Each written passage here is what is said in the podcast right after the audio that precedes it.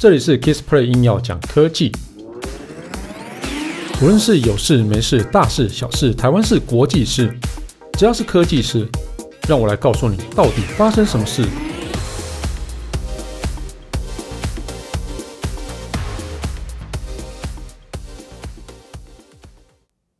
嗨，大家好，我是 Kissplay。大家应该开始收到最近的一个就是电费的账单了，对不对？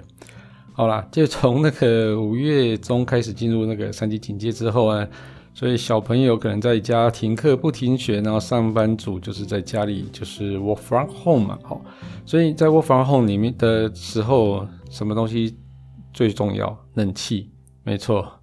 所以像是冷气啊，或是说呃可能微波炉啊，或什么呃瓦斯炉啊，什么东西，其实基本上或电磁炉之类，就是可能越越用越多嘛。然后而且你会在家里用电脑啊，啊或热水瓶啊之类的哈，所以整个使用电力啊哈就嗯就越越来越多哦。所以很多人收到账单之后才发现，天呐，我的如果我整天待在家里面，电费是如此的。惊人哦！那虽然说六月份的时候，就是住宅用户它是没有实施夏季用电的哈哦，但是那个这样一一算下来，电费还这么高，所以你就知道你去上班的时候，公司要付多少电费了哦。就说不要常常一直怪老板是怪老板啊啊！因为我自己是老板，我自己替自己讲话哦。不要一直怪老板是怪老板，老板除了付你薪水以外，付一大堆事情，让你凉很凉快，在工作在公司里面有冷气吹，对不对哦？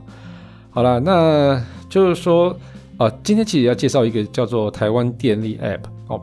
那这个台湾电力 App 其实还蛮好用的啊，就是说它除了可以去查询电费账单以外，哈，还可以申请电子账单。然后另外其实还有一个非常厉害的东西，叫做查询啊用电历史账单的用电图表，那就可以看到你呃整个在那个用电的时候的一个波段啊，比如说你哪一个月用电用比较多这样子哦。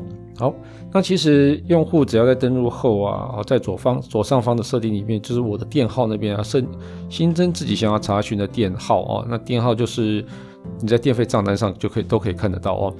那呃，最重要的是说，就下方有一个我要查询用电历史的用电图表哦，就把它打勾这样子。那打勾之后呢，哦，它就是会员姓名跟查询用电历史的身份证号必须要相符才可以查询哦，不然你可能会去帮别人查电，就是路上捡到一张那个缴费单，你就去帮人家查电费，奇怪，你干嘛帮人家查电费啊？啊，对。啊，不过你总之就是避免，就是说你的就是资讯外流了哦，所以它这个整个身份认证其实还是 OK 的哦。等申请到好之后呢，就可以随时在我的账单里面看到啊自己的用电度数跟账单金额比较哦。那其实有一个比较有趣的东西哦，它会有一个跟前一年同期账单金额的一个曲线图哦，所以你就可以自己查查哦，我今年七月是不是比去年的七月用电量来得多？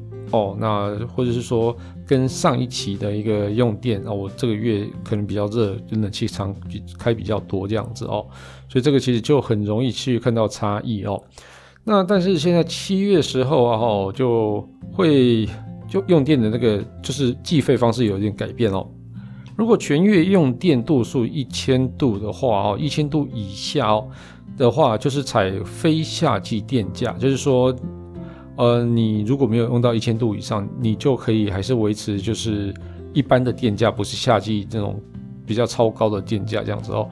如果超超过一千度的哦，就会维持夏季的一个电价收费这样子哦。那另外，对于什么庇护工厂啊、立案的一个社福机构啊、护理之家，或是使用维生辅具的一个身障家庭，然后这个大概总共加起来差不多一点三万户哦，这个就全全部都是采用非夏季电价来去做收费了哦。所以其实呃，认真说，最近的电力看起来有点不太稳定嘛哦。那当然就是核能电厂有就是有有关掉嘛哦。就关掉一个嘛，然后就是应该说关掉一个炉嘛，核二厂的，哦，然后所以就整个电力就比较吃紧啊，加上种种的一个政治因素，哦，我讲我我必须要强调这是政治因素，并不是科学因素，然后让很多的电力发展并没有办法去顺利的建设，哦，所以就导致现在电力其实一直，哦，我自己其实还蛮常看那个电力图表的哈，就台电的那个电力图表，我们都是维持高峰的时候都维持到百分之九十，虽然说还是在安全范围哦，但是如果哦，就是万一哪个电厂突然又故障了，哪个炉突然又故障了哦。那它就整个电力会变得非常的匮乏，就像上次的核二厂的有一个炉停掉了，那整个那个电力只都哦剩余的电力大概都不到百分之十哦，这个是非常的可怕啦。哦，我是觉得大家都需要用电嘛哦，所以就嗯，对，再讲下去就 这就变成政治。好啦，反正我我我我一直觉得。盖电厂这件事情是必须要考量到科学与安全，还有风险管理。对，那那就是另外当然是还有民民生福祉这样子哦。那我们的工厂就是护国神山也要盖新的厂了嘛？那盖新的厂之后，那台湾的电力会不会又又要有一部分电力是要给护国神厂呢？当然一定要啊，因为它是国家重要的经济支柱嘛。那如果如果没有护国神山之后，那你台湾的经济可能就一直没有办法往前走。但它最需要什么？最需要水跟电。嗯，那我们的电力建设一直都就是没有再往前走。对，那我们的像是离岸风电那个好像也都没有一直，好像也停下来了哦。那太阳能发电也看起来是有持续在盖啊，但是其实太阳能发电，呃，你补到的东西可能你补到的电力其实还是。不足够一个电厂哦，就是一个叫机载建设的电厂来的有用哦。那我们所谓的机载电厂的意思就是说，你是随时随呃，不应该说我二十四小时都可以非常稳定的发电，叫做机载电厂。那这个机载电厂包括什么呢？哦，我们当然就包括火力发电厂，包含那个核能发电厂。哦，那火力发电厂无论是就是天然气或是煤炭气都。都是机载机载电机载电力的一个发电厂哦。那什么叫做就非机载电力的？就是像太阳能，因为太阳能的话，它其实只有白天能发电嘛。就那白天可能如果阴天的时候又不能发电。那水利的话，呃，不太算机载，因为如果像是我们遇到前一阵子缺水的状况的时候，那水利发电厂几乎都是停载的嘛。所以这个就是比较危险的。那另外。像是有有人一直在想说，哎，我要那个海潮发电，但是海潮发电其实也是也是没有很稳定啊，比如说什么黑潮啊什么之类，用潮汐来发电这个，对，但是现在目前看起来好像没有太大的一个帮助啊，好像也没有真真正有建设起来嘛。那风力发电也是啊，它有风的时候就就能发电，没有风的时候就摆在那边了。